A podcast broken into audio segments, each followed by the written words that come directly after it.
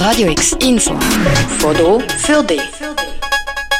Was mache ich, wenn mein Kind über mehrere Wochen sehr schläfrig ist oder schnell greizt oder wenn es während der Nacht Atemaussetzer hat?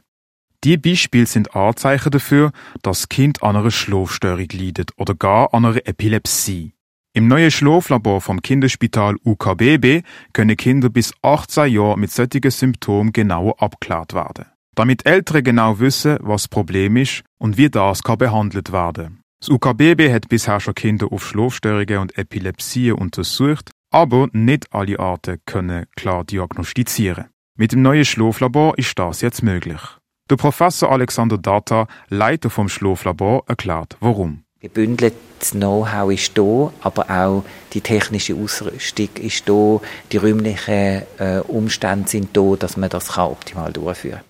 Im Schlaflabor werden zwei Arten von Untersuchungen gemacht. Im ersten Raum werden Kinder auf Schlafstörungen untersucht. Für eine Nacht sind sie dort. Wenn das Kind eine Tagesschläfrigkeit hat, wird es auch noch am anschließenden Tag untersucht. Wir haben die Möglichkeit, im Schlaflabor Schlafuntersuchungen zu machen über Nacht und, wenn das notwendig ist, auch am Tag Folgeuntersuchungen. In der Nacht untersuchen wir natürlich vor allem, ob es irgendeinen Grund gibt, der den Schlaf durcheinander bringt, der dann zu irgendwelchen Symptomen führt, wo eben auch der Grund ist, warum sie ins Schlaflabor kommen.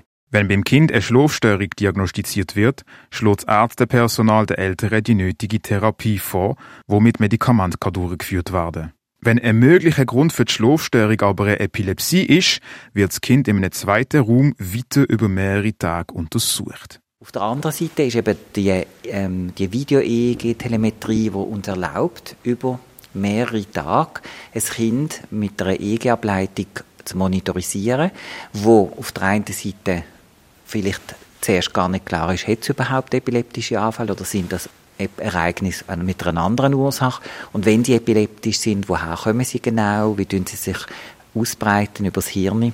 Und sind sie an einem ganz spezifischen Areal vom Hirn zuzuordnen, wo vielleicht von der Struktur her anders aussieht? Dabei untersucht das Personal, ob eine Epilepsie vorliegt und ob die mit Medikamenten behandelt werden oder ob eine Operation nötig ist.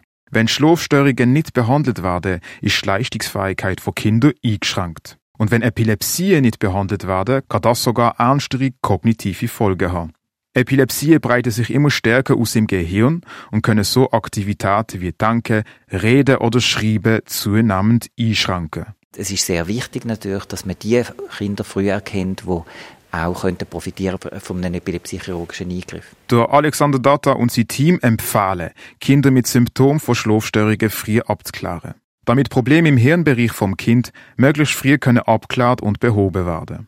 Er sieht auch, dass die Nachfrage für die Abklärungen groß ist. Das Schlaflabor ist nämlich praktisch ausgebucht und sollte in Zukunft auch ausgebaut werden.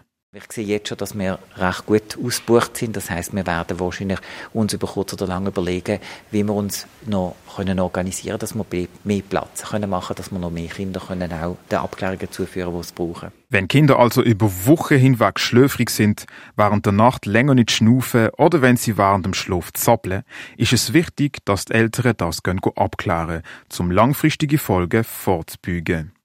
Für Radio X, der Malik Idrisu. Radio X, mehr Kontrast.